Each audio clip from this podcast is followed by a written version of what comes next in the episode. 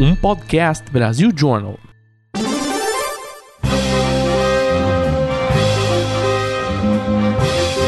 Eu sou Paulo Silveira. Eu sou o Rodrigo Dantas. E esse é o Like a Voz.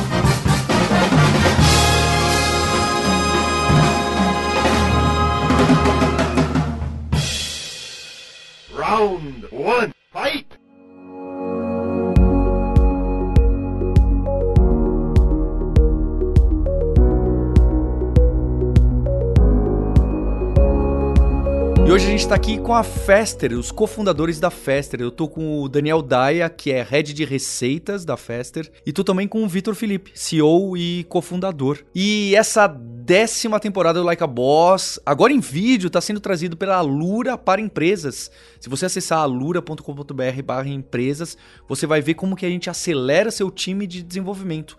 Tá os links aqui na descrição do vídeo, do podcast, sem contar que agora mesmo você já tá dando o like, o subscribe, as cinco estrelas pra gente, não é isso, Dantas? Isso aí. E essa décima temporada também tem o apoio da Vindi. E se você tem um negócio online, como a Lura, como a Fester, vende online, tem um e-commerce, tem uma plataforma, a gente ajuda essas empresas a cobrar, a vender mais na, na internet. Pode procurar a gente, vinde.com.br, vai ser um prazer conhecer e acompanhar a jornada digital das empresas. Eu queria saber então da Fester, como que nasce, qual é a dor que vocês enxergaram do mercado para nascer a Fester? Qual que é a proposta? O que, que vocês resolvem? Boa. Vale começar falando do que aconteceu nos últimos seis anos no cenário criativo no mundo. Dois principais fatos. Uma queda muito forte de anúncios de televisão, 30% nos últimos seis anos, e um crescimento assim absurdo em anúncio digital, 285%. E o que, que, que, isso reflete, assim? O que, que isso gera? Um impacto direto na quantidade de trabalho que é necessário para você executar uma campanha de marketing. Porque na época da televisão, basicamente o que você tinha era um grande comercial de televisão e alguns desdobramentos para as poucas redes sociais que existiam, né? Comprava espaço, né? Exato. E a quantidade de criativos era menor. Muito porque menor. era algo fixo, repetido à exaustão. Exatamente. Fixo, repetido à exaustão e poucos formatos. Então, tinha muito menos vídeo, hoje tem vídeo pra caramba. É, pra você subir uma campanha no Instagram, no Facebook e etc.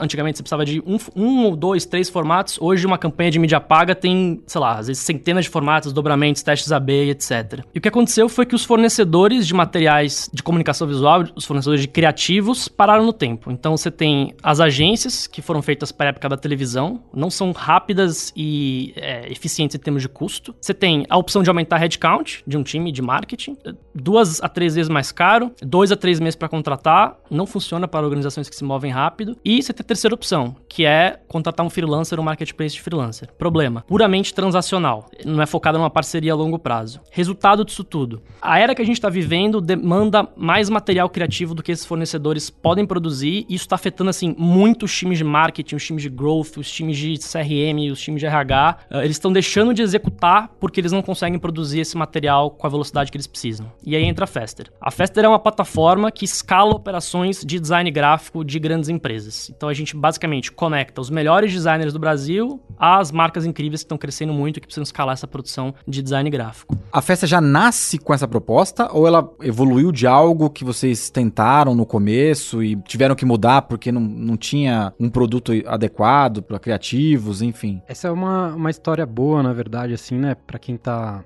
começando essa trajetória de empreendedorismo. Na verdade, é a nossa terceira tentativa, assim. A gente começou há sete anos atrás com uma coisa totalmente diferente. Acabou não dando muito certo.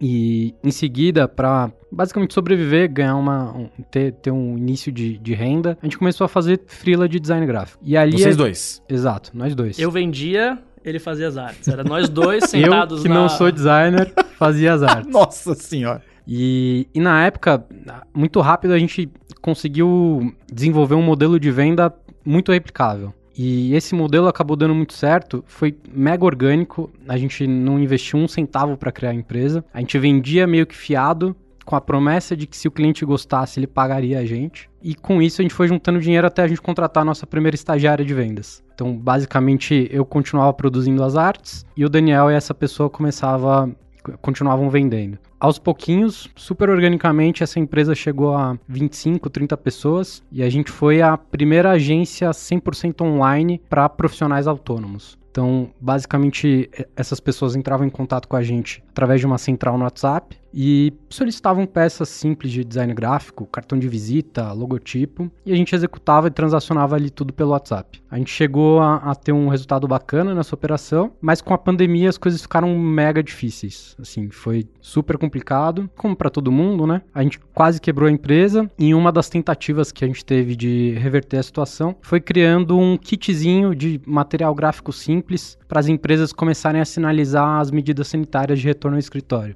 Tipo, use máscara. Exato, coisas mega, mega simples. e aí isso deu relativamente certo, assim, só que, cara, a gente pensou, meu, não é possível que uma puta grande empresa dessa não consegue produzir um material simples, né? E aí, aos poucos, a gente foi aperfeiçoando o, o modelo, testando coisas novas, e aí virou a Fester como, como é hoje. Mas vocês se conheceram? É, vocês- como é que foi? Vocês estudaram juntos? É, eu queria entender um pouco dessas gênese aí. O Vitor é, é um pouquinho mais velho que eu, mas a gente se conheceu na incubadora de, de negócios da SPM. Quem apresentou a gente foi o Henrique Calandra, do All Jobs. O Henrique Calandra, que eu e o Paulo investimos É, lá também, né? Aí, ó, que, coi- que coincidência. E aí, no mesmo escritório da incubadora da SPM, meio que surgiram três empresas. O All Jobs, a gente, e uma outra empresa também, uma startup super relevante também, que se chama Bossa Box. Olha só. Então, assim, três startups bacanas surgindo, assim, no mesma, na mesma, mesma salinho. E, assim, é loucura, né? A, a trajetória até aqui, assim. A gente começou a... A gente levantou a hipótese, essa hipótese que o Victor falou, de que empresas precisavam de mais design gráfico do que eles conseguiam executar. O que, a gente fez para testar a hipótese? Isso em outubro de 2020. A gente puxou 100 e-mails de pessoas de times de marketing, disparamos 100 e-mails para pessoas de time de marketing escrevendo assim: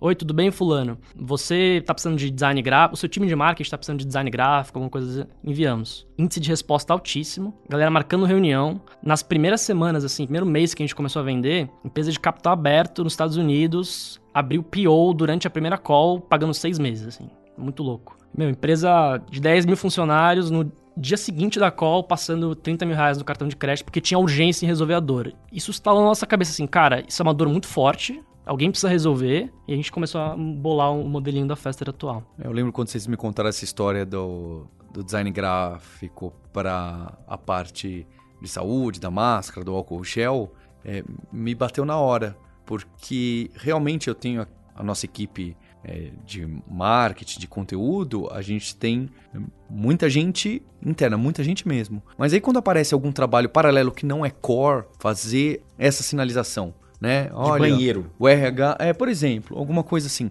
Isso aparece o tempo todo. E o problema não é só que não escala, é que ele interrompe, tem um context switch da equipe. Fala, ah, agora tem essas três tarefas, entre aspas, importantes, grandes, e mais essas 25 de uma coisinha para um time, outra para o outro, outra para o outro. E aí aquela pressão de gente pedindo, e aí, quando que sai isso, né? E aí os outros departamentos, fora do nosso do conteúdo da Lura ali, que, né, pro, pro site, pros vídeos, para as aulas, tudo vira secundário. Aí os outros times ficam bravos e, e- e é super complexo, não é? E você pensa o que que é um time de RH disputar produção de arte com um time de growth que, meu, precisa produzir aquele criativo pra gerar um milhão de reais de receita. E disputa, né? Não tem jeito. né? Disputa. Aí, assim, aí a Fester vem pra poder resolver essa dor. Ajudar, por exemplo, esse time de RH de endomarketing que não tem agência, que não tem designer, a executar esses materiais que ele precisa sem roubar a força do time de marketing. Então, eles continuam executando, gerando receita, mo- montando os- os materiais que eles precisam. E time de RH, por exemplo, são bem atendidos com um design gráfico em escala. E como é que é a, a monetização disso? Vocês são um SaaS? Vocês ganham pela transação? Vocês ganham por serviço? A gente basicamente cobra uma assinatura dos nossos clientes, né? Então,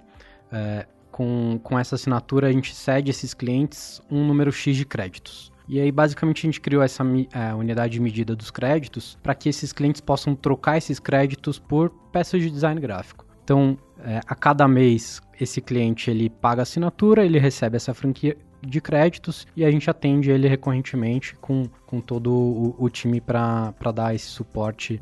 E, e a, a- a gente brinca até que a gente gosta de que o- o- os nossos clientes sintam na gente como se fosse uma extensão do time interno deles para justamente dar a flexibilidade e agilidade que eles precisam no dia a dia, justamente é nesse tipo de situação que aparecem demandas que não estavam previstas e, enfim, roda, roda super legal lá. E, e, assim, uma, uma, uma, uma dúvida minha mesmo de produto é qual o timing disso, né? O cliente fechou um contrato, sempre tem aquela coisa assim, o, o- a própria equipe de marketing interna concorre em prazo com outras demandas também. É, como é que é esses que trabalham a agilidade, prazo de entregas, isso tudo a pessoa consegue ver da plataforma? A gente tem um SLA assim bem definido que a gente já cria, já starta a parceria avisando. Itens de um crédito, até 24 horas pra ficar pronto. Dois 24 créditos. horas? 24 horas. É que são itens simples também, é tipo um banner, um post pra social media, uma coisa assim. Dois créditos, 48 horas, três créditos, 72 horas. Mais que isso aí é meio que sob demanda. É, a nossa operação hoje, ela rola com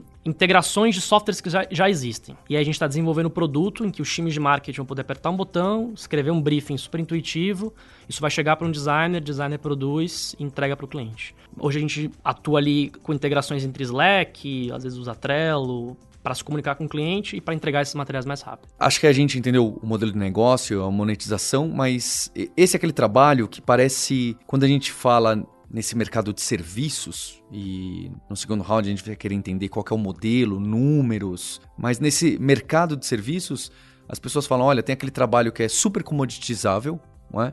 Eu quero pegar um motorista que vai me levar daqui até lá. E tem aquele que é zero comoditizável, então é super difícil de transformar num, num mercado. Acho que muita coisa de design criativo é não comoditizável. Como que é esse nível de personalização? Vocês já deram esse spoiler. Ah, é, são peças simples. É um banner, é um post para mídia, é um videozinho teaser cortado de algum lugar.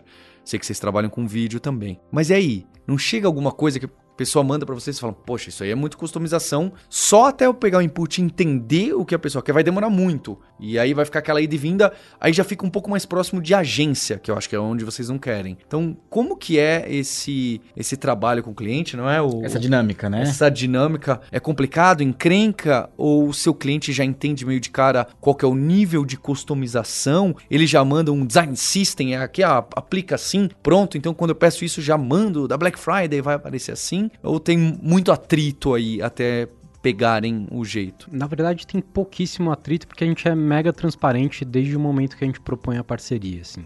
Então, o, o que a gente tem é um, é um cardápio da grande maioria de coisas que você pode fazer de design gráfico, e isso já está precificado na mecânica de créditos. Quando é algo que foge muito, a ideia é que no futuro isso entre numa camada de marketplace quase que puro. Então a nossa equipe te ajude a encontrar o profissional certo para aquele tipo de demanda, e aí pode ser absolutamente qualquer tipo de coisa. Desde um, um super logotipo que às vezes custa milhares e milhares de reais, ou, sei lá, um, um, um book de ilustrações, por exemplo.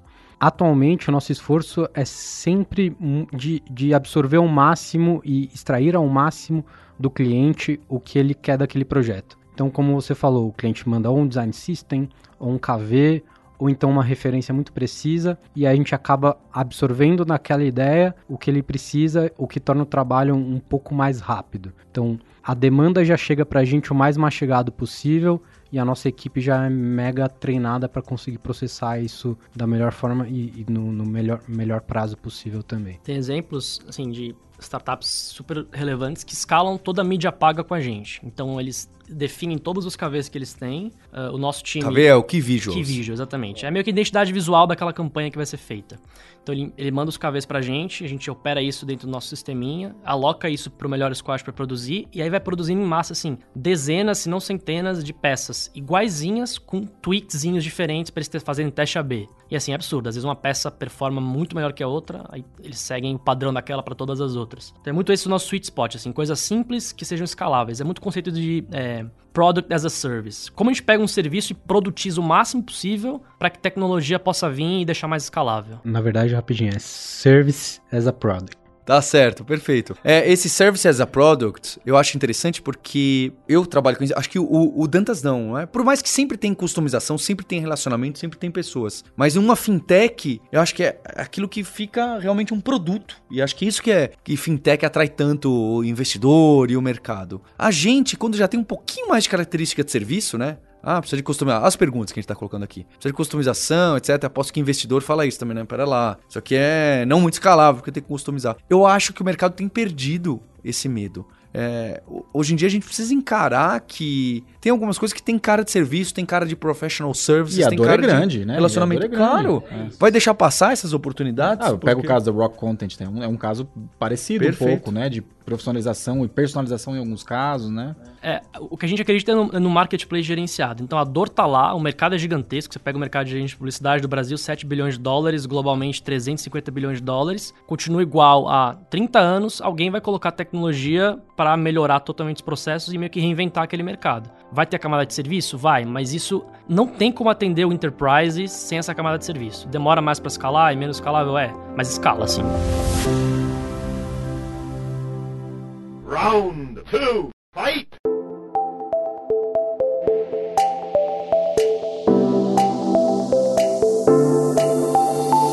Nesse segundo round, a gente vai entender melhor como que funciona internamente a Fester, que números que eles trabalham e algumas dores é, de métricas e medidas. E quando a gente fala de métricas, medidas e aquele jargão todo de startup, eu acho que marketplace é um dos mais complicados, mas eu fico na dúvida, não é? é pelo que eu entendi, hoje vocês não são marketplace e porque vocês têm os times de pessoas que fazem design interno. Eu acho que essa é uma grande força, não é? Tá próximo, tem uma ligação forte, mas tem também outras dores. Eu acho que o Daniel já citou aqui no primeiro round, marketing gerenciável, né? Aquele que é curado, não é qualquer um entra, qualquer um sai, Não é um qualquer pessoa. Não é. Não é aquele mecanismo de freelancer que já ficou clássico. Então, queria entender quais são as opções, o que, que vocês enxergam, se tem alguma, alguma visão de futuro. Isso é, chegou um pedido do banner da Black Friday da Lura. É, é algo que a gente tem muito, não é? No B2C é muito forte esses mecanismos. Chegou isso pra vocês. Como define quem atende, se é squad, se é o mesmo designer, a mesma pessoa que já me atendeu nos últimos três meses com créditos, se isso futuramente como que vai expandir, qual que é essa,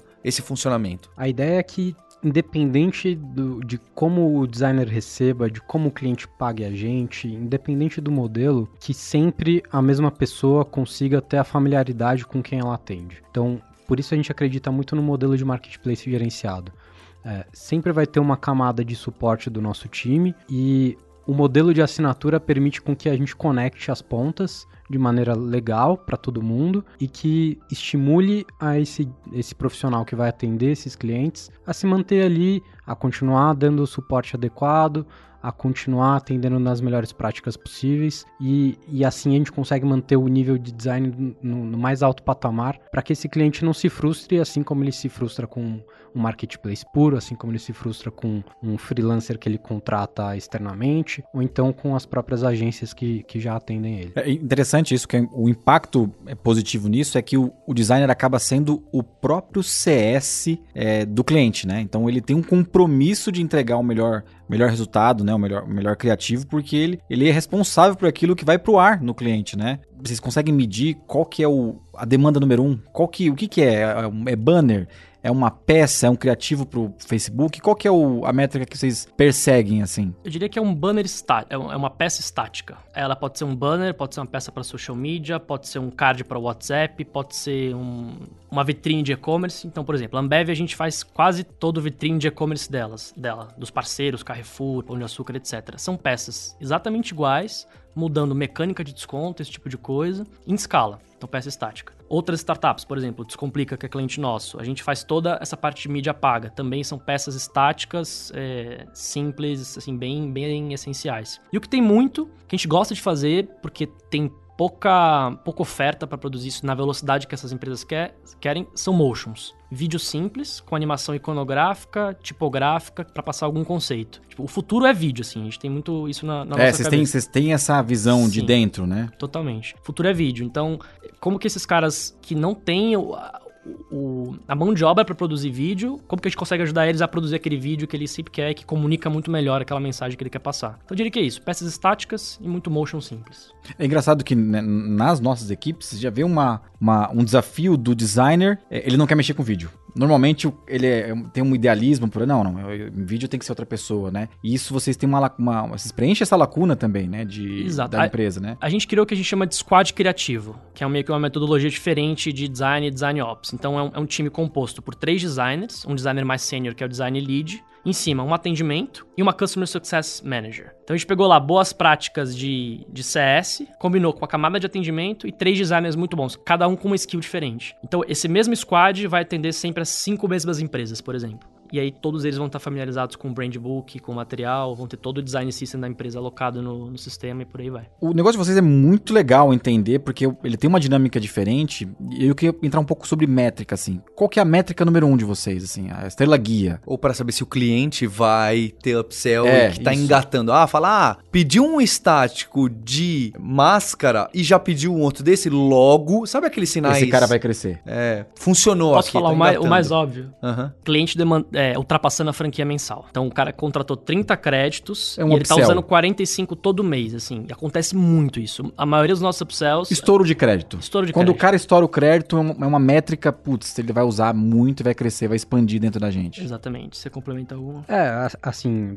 dando um passo para trás, o crédito, no nosso caso, ele acaba sendo um, um, um guia de quanto a gente precisa de equipe, quanto a empresa está performando, performando como um todo. Então, para vocês terem uma ideia, no, no ano passado a gente começou o ano com 300 créditos entregues e terminou o ano com mais de 1.500 créditos entregues. Isso dá, uma, dá, dá uma, uma noção muito boa de como a empresa tem evoluído, como os clientes têm demandado mais, como a equipe está cada vez mais refinada e ajuda bastante assim a gente olhar internamente quem a gente precisa trazer mais, como a gente estrutura o squad, qual é o plano que a gente oferece para esse cliente e, enfim, ajuda a gente a nortear a empresa como um todo, assim. Agora eu vou entrar um pouquinho, um pouco também sobre a descoberta de vocês, assim, né? Porque eu, eu acho que o designer não é o cara que vai atrás de vocês, digita no Google, preciso de um, é, é, como é que é, service era product designer, que, quem- como é que os caras encontram vocês? 100% outbound sales. Outbound. É, totalmente outbound. A gente fez um teste de mídia paga, que retornou 10 vezes o investimento, foi muito bom, numa newsletter. E, mas a maioria outbound mesmo. Então a gente tem dois SDRs, duas SDRs e duas close. Eu, eu atuo de closer atualmente e mais uma closer. Então a gente tem cadências de e-mails específicos para cada tipo de dor de cada setor. E isso vai rodando no num CRM qual- assim comum e assim converte assim, ciclo de vendas muito curto. Então as gira muito rápido, assim, a gente tá conseguindo trazer bastante cliente novo, assim, por mês, 100% outbound mesmo. Até porque vocês têm um mecanismo de crédito não recorrente. Então, pra pessoa testar é muito simples. Ela não precisa assinar um contratão, fala, não, gera pra mim esse. É, a aqui." gente, fez uma, a gente fez uma migração agora. O nosso contrato padrão são seis meses e tem uma cláusula de saída de 30 dias de aviso prévio. Ve- antes a gente fazia um projeto piloto de um mês pago pro cliente testar, que eu acho que aí você tá... Você Só tá que aí o falando. esforço é muito grande. É, porque você precisa, o cara gosta, precisa assinar um, mais um Novo contrato. contrato, e isso é. já me deixa dois meses sem produzir, sem emitir nota fiscal, sem entregar pro cliente o que ele quer, fica travado. Aí o cara diz, posso pedir? A gente vai dizer não. Então a gente tem todo o custo de produzir, mas não, não tá, o cliente não tá de fato pagando. A gente mudou, a gente tá contrato semestral, tem funcionado, tem funcionado bem legal, assim. O- o- com relação ao outbound, é, eu gosto bastante do tema, assim, também. Eu, eu também vendo na Vind até hoje, né? Assim, não deveria, mas eu acabo fazendo algumas vendas ainda para ajudar o pessoal, né? É, poucas empresas do Brasil conseguiram escalar no modelo de outbound. Acho que é uma ciência que poucas empresas dominam, né? Algumas famosas, alguns SaaS conseguem fazer isso muito bem. Se estudaram, já nasceu com esse playbook ou vocês foram descobrindo... é, porque o Daniel parece bem vendedor, né, Daniel? Vocês... É, eu sou, eu sou o cara da venda, né? É, é. Assim, só perguntar uma coisa, não acaba então? Vou ter que continuar vendendo até depois de fazer um exit? Com é isso que tá me certeza, falando? com certeza. Tá, vou embora aqui.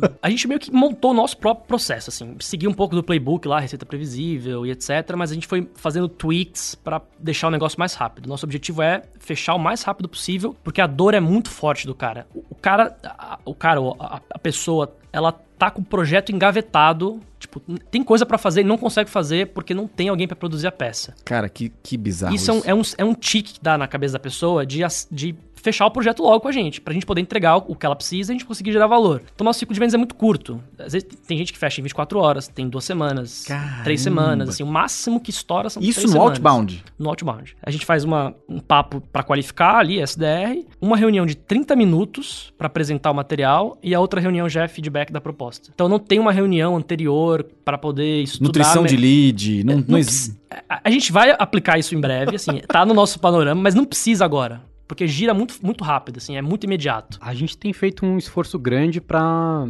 tornar o- esse processo mais redondinho e mais escalável, porque principalmente no, no comecinho da operação era na loucura, era sair tacando um monte de e-mail, via o que, o que vendia e, meu, sucesso, sabe? É, e mais recentemente a gente tem feito um esforço grande para tornar a coisa mais responsável, é, um, um- um modelinho mínimo é, que, que rode bem, até para a gente conseguir expandir a equipe, né? Senão é, a, gente acaba dependendo ou do Daniel ou de mim, e a ideia não, não é essa, né? E aí até um- uma dica para quem tá, tá ouvindo a gente aí, saibam que a principal coisa que vocês vão precisar fazer é vender. Se você não consegue, procure um sócio igual o Daniel, que vai ser o cara, a melhor pessoa possível para ajudar a sua empresa a crescer, assim, porque o desafio é bem grande. O nosso primeiro e-mail outbound que a gente mandava, nas primeiras semanas, chamava RE, dois pontos, comunicação interna. Porque eu pensei assim, qual é o jeito mais fácil desses caras abrirem esse e-mail?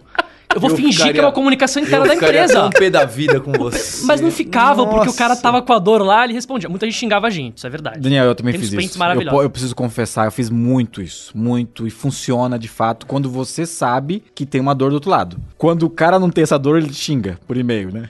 Ou ele fala assim, vou. É spam, tal, nunca mais manda pra mim. Muita- de me mandar e-mail. Muita gente pergunta, que, que ferramenta vocês estão usando? Dá uma consultoria aqui é, pro o, pessoal. o, o sei pessoal elogia o e-mail às vezes. Puta e-mail frio, do nada o cara recebe um e-mail e fala, pô, legal a abordagem de vocês. Depois eu preciso aprender um pouquinho, já, já tivemos umas respostas assim. Eu acho interessante também porque, assim, eu não, não conheço uma- alguma empresa que esteja crescendo no Brasil hoje que o design esteja obsoleto, né? Então, assim, você- vocês têm um, um caminho a percorrer. Se vocês encontrarem um caminho de todas as empresas que crescem no Brasil, com certeza vão conseguir vender, né? Tem um estudo que diz, um estudo da Adobe, eu não vou me lembrar o dado exato agora, mas empresas que são design driven, que focam assim absurdamente no design, faturam duas- 2.5 vezes mais do que as mesmas concorrentes que não têm um design legal, assim, que não investem em design. Eu lembro que o Scott Galloway escreveu um, um desses, dessas newsletters startupeiras dele. É, A previsão ele- dele é perigosa.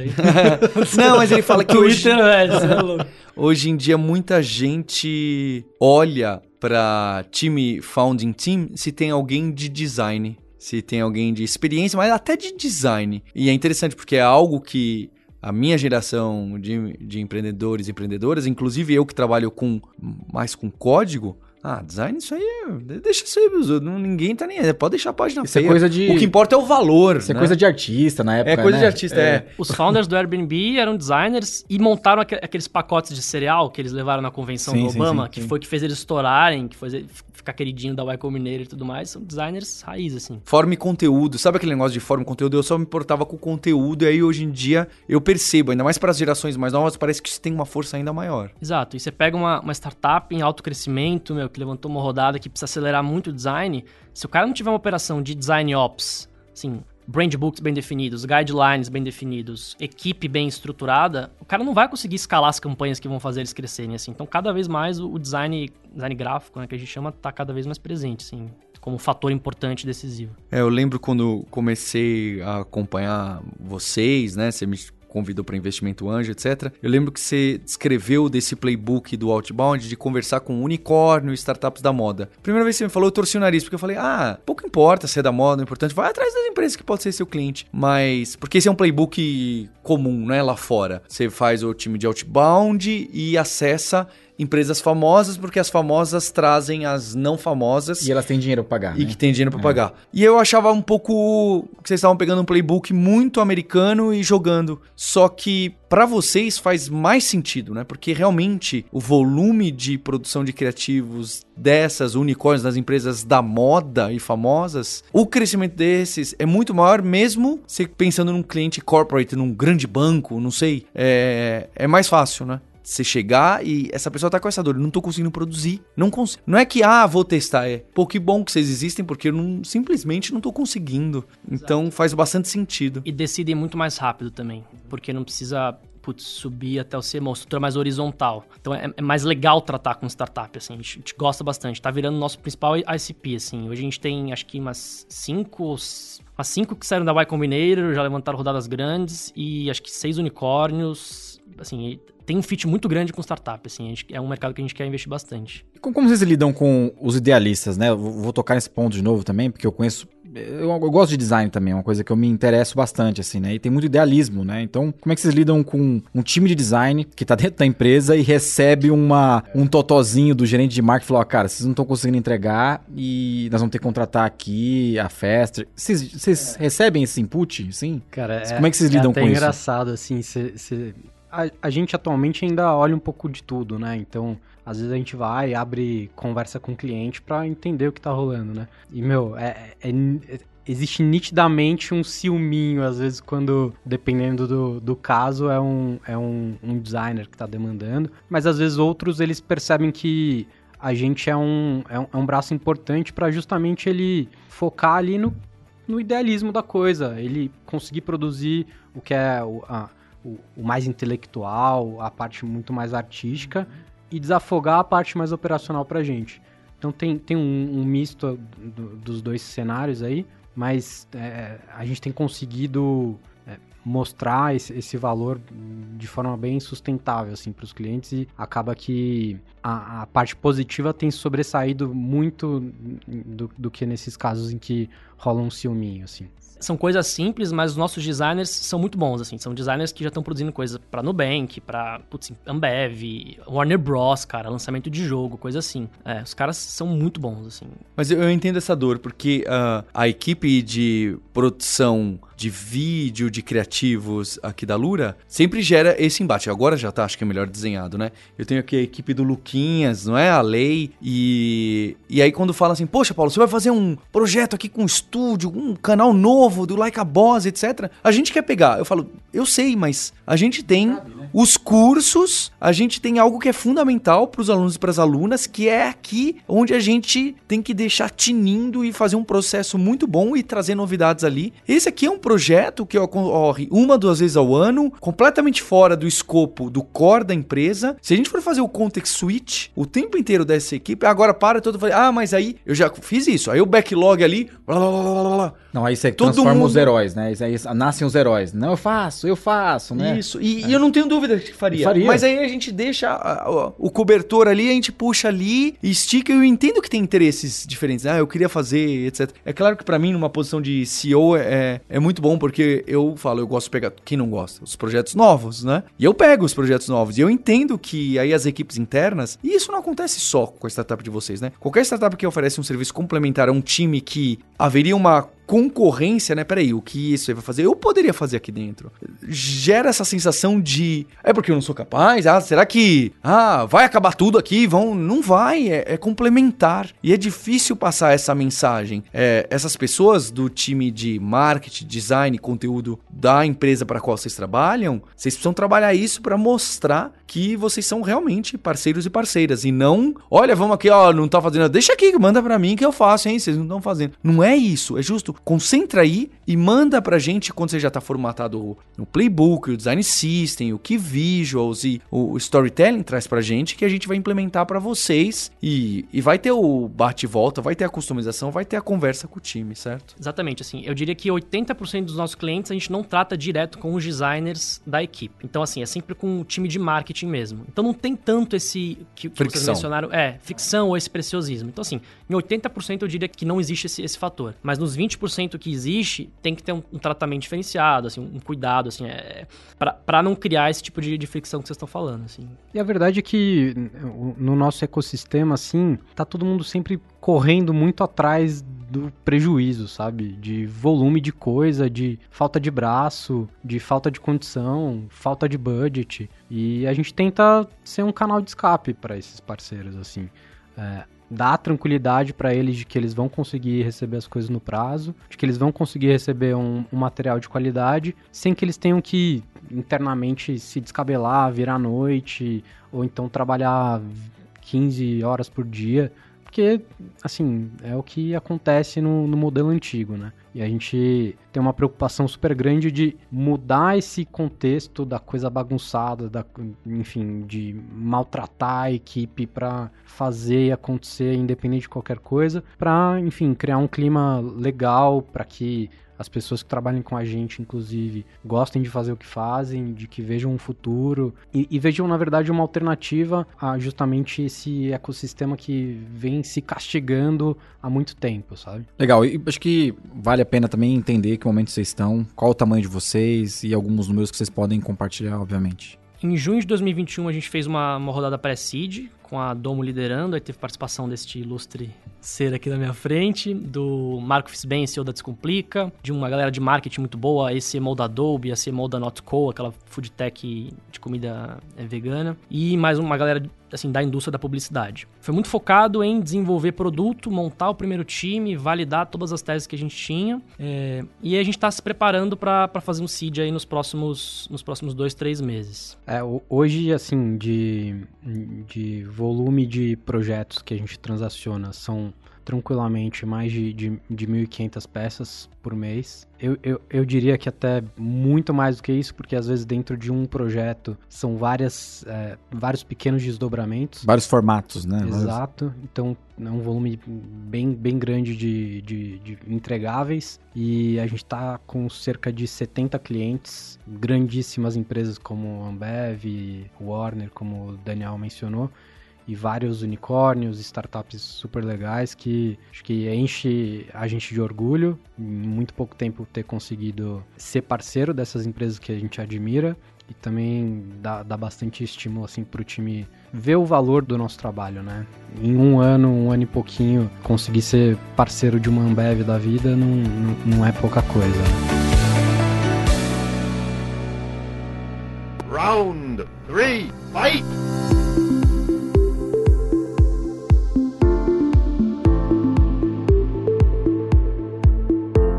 Nesse terceiro round a gente vai entender um pouco mais como pensam o Daniel e o Vitor e o que, que eles faziam antes até chegar aqui. Então, acho que a pergunta é: antes da festa, antes das outras startups, o que, que vocês estudaram, o que, que vocês faziam? Ou até também, a primeira vocês citaram ali um momento, oh, teve uma que a gente começou e não deu, nem, nem, nem, nem citaram o nome nem o que fazia. Então, como que vocês chegaram? O que, que vocês estudaram e trabalharam? Eu fiz dois anos de Direito na PUC e, assim, não era para mim mesmo. Não tem nada a ver comigo, assim. Eu fui mais por, por assistir muita série de, de detetive, tipo Law and Order, sabe?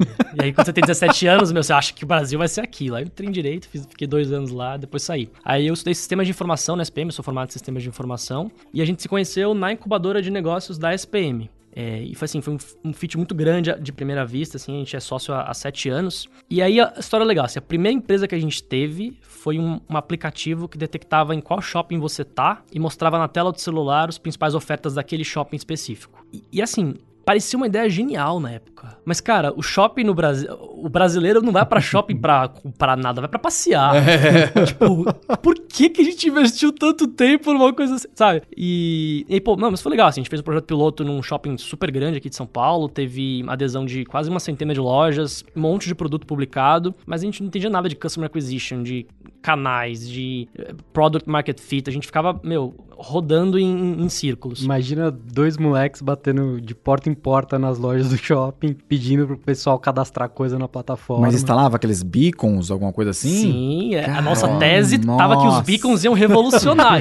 Deixa eu falar, a gente tinha 22 anos, tá? 21. A fricção é muito grande tudo é. isso. O pessoal cadastrar e você colocar coisa física, não sei o quê. Não, não tinha demanda, não tinha demanda para aquilo, assim. Não... E outro ponto, a gente tinha a tese de que as pessoas queriam encontrar as coisas mais rápido no shopping. Mas não é verdade. O shopping, as pessoas querem, mas o shopping é feito para você se perder. Quanto mais tempo você passa você lá. compra mais. É. As coisas que fazem sentido tão longe uma da outra, né? Pra você passar escada por escada. Né? E olha só, isso foi meu projeto de graduação na SPM. Um aninho aí planejando tudo isso, mais dois anos pra gente perceber que não dava certo. E acho que talvez esse seja um dos maiores aprendizados, assim. É, não demorar tanto para conseguir ter as conclusões, né? Aí, depo depois dessa startup, assim, a gente, meu, não deu certo, a gente precisa de alguma forma ganhar dinheiro. Aí o que, que a gente fez? É, teve uma vez que a gente foi no, no médico e a gente percebeu que a, a fotinha de perfil do médico era o endereço dele, o, o telefone e os dados bancários. Falei, não é possível que o meu, a foto de perfil dele seja isso. Eu perguntei, por que, que você coloca? Ah, é porque senão tem que ficar escrevendo toda hora a mesma coisa para as pessoas. Aí esse cara aqui, esse gênio moderno, montou um cartãozinho de visita em PDF com links clicáveis que a secretária enviava para os pacientes. Isso viralizou num nível Você não tem noção. A gente começou a receber tanta mensagem de gente querendo comprar, a gente fazia por 250 reais. Tipo, levava 10 minutos pra fazer. a gente fala- a gente vendia por 250 reais. E, meu, a gente começou a receber tanta mensagem no nosso celular de médico pedindo que a gente comprou um celular extra só pra isso. A gente viu, cara, isso é uma mina de grana, cara. Não é possível. Vamos montar uma empresa. Todos os médicos vão mandar mensagem pra mim. Todos os médicos do Brasil vão mandar mensagem pra Certamente mais de 200 mil dentistas receberam uma mensagem nossa no WhatsApp. A gente escreveu um script que puxava de um site que eu não vou falar o nome, o nome do médico e o telefone do médico.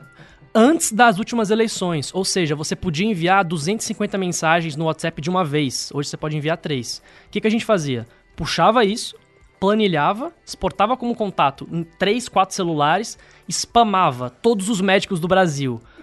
E o pessoal, meu, gostava. Juro. Growth eu quero, eu na quero. veia, né, Growth cara? hack na veia. Eu quero, eu quero, eu quero, eu quero, eu quero. Falando, não tem mais como a gente fazer sozinho. A gente trouxe uma pessoa pra ajudar e, e tudo mais. Muito louco, assim. Isso já conta um pouco do início da, da festa, né? Porque, porra, né?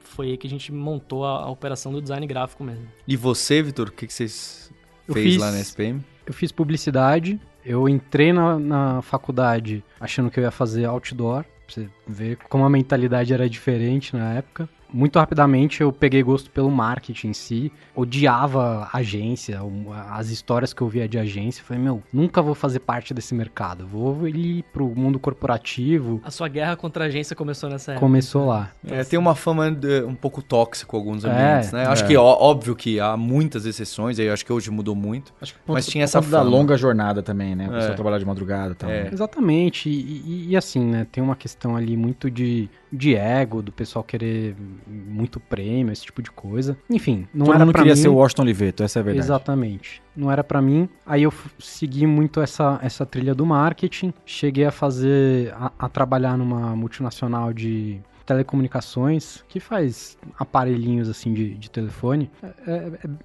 relativamente famosa até. E foi assim, um ano, um ano e pouco, tempo suficiente pra entender que não era aquilo que eu queria, esse tipo de organização mais engessada e tal. E aí, desde então, é, na faculdade, comecei a desenvolver a, a parte teórica desse aplicativo de shopping e fui pra bater na porta lá da incubadora pra ver se conseguia um teto e um computador pra trabalhar. E aí foi nessa que eu conheci o Daniel, a gente nunca, nunca tinha se falado antes. E o Henrique apresentou a gente, foi uma parceria muito sólida desde sempre, a gente brinca que a gente é sócio de verdade, não é co-founder que se juntou pra fazer uma ideia que viu por aí. Já são quase oito anos de parceria aí tem, tem dado super certo. Eu acho que ah, eu sei um pouco dessa resposta, mas eu queria ter certeza que é isso mesmo. Que tipo de profissionais vocês estão atrás, assim? Quem que é o, o- sonho de vocês pra trabalhar na Fester? Não vão me falar que é simplesmente designer, né? Qual o perfil? Não, não só de design, a gente quer saber qual que é o perfil de pessoas que nessa fase de crescimento, eu sei que é, quem que vocês olham, conversam e falam, poxa, quero contratar essa pessoa. A gente tem uma máxima de sempre é, e impreterivelmente buscar pessoas que a gente sinta que tem bom coração. Esse é o, o ponto-chave, assim. O resto a gente se resolve e tenta, se a pessoa não souber tudo, a gente ensina. É, sempre, tanto nas em qualquer tipo de parceria, a gente busca sentir se é uma pessoa genuína, se se vai conseguir respeitar o ambiente que a gente conseguiu criar sob muito esforço, é, enfim um ambiente em que as pessoas se respeitam, se gostam e, e- e que todo mundo tem prazer de trabalhar, assim. E além da Fester, o que, que vocês fazem? Vocês ainda... O Vitor ainda faz design, alguma coisa? Qual que é o hobby? O que, que vocês fazem fora do, do trabalho na startup? Cara, eu gosto muito de escrever, assim, ensaios. É mesmo? É, refletir sobre a vida em, em textos, assim, eu não publico muito, tenho até um Substack, mas não, não atualizo Aham. mais. É, e sou viciado em série de TV, cara. Assim, assisto todos os lançamentos que saem, lançou, já, já, já assisti, eu ouço podcasts sobre série, assim, desde pequeno, desde quando você baixava em RMVB, sabe? Aham. É, ou Torrent lá atrás. Real Media, é Antes- isso? É, Nossa. Real Play, É, Real exatamente. Play, é. É, então eu consumo muito conteúdo, assim, relacionado à televisão e, e cinema, assim, então, que eu gosto de fazer. Eu não gosto de ser designer. Isso é uma, uma certeza. Tô tentando voltar a ir pra praia pra dar uma esparecida. Quando, eu- quando eu era mais adolescente, é, eu cheguei a morar na praia um tempo, então tenho essa ligação assim de surfar. Que lugar? e tal. A praia é grande aqui Praia de Grande, São. Paulo. Uma praia que geralmente o pessoal não gosta, né? É, mas passei lá sete, sete anos da minha adolescência. Caramba. Foi super legal, assim.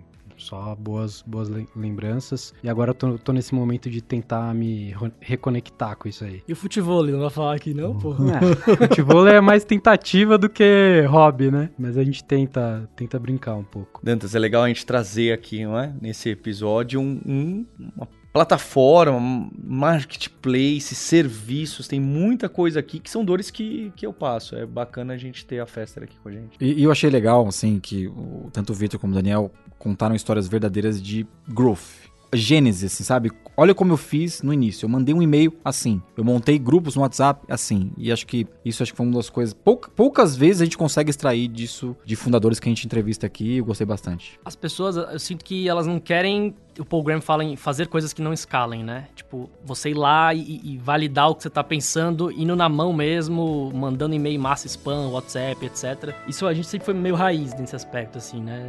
Nunca teve muita frescura, não. Obrigado e a gente se vê na próxima.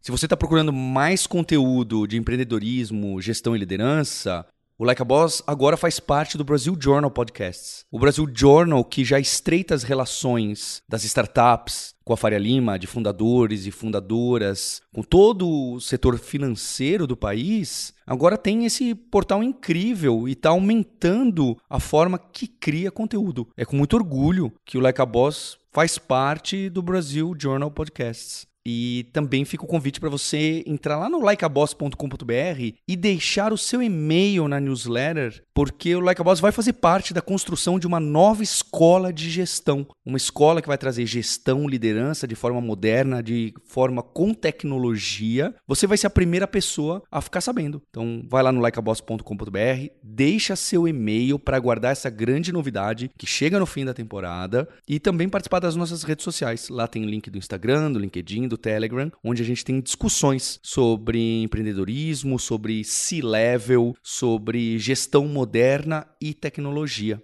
You win! Este podcast foi editado por Radiofobia, podcast e multimídia.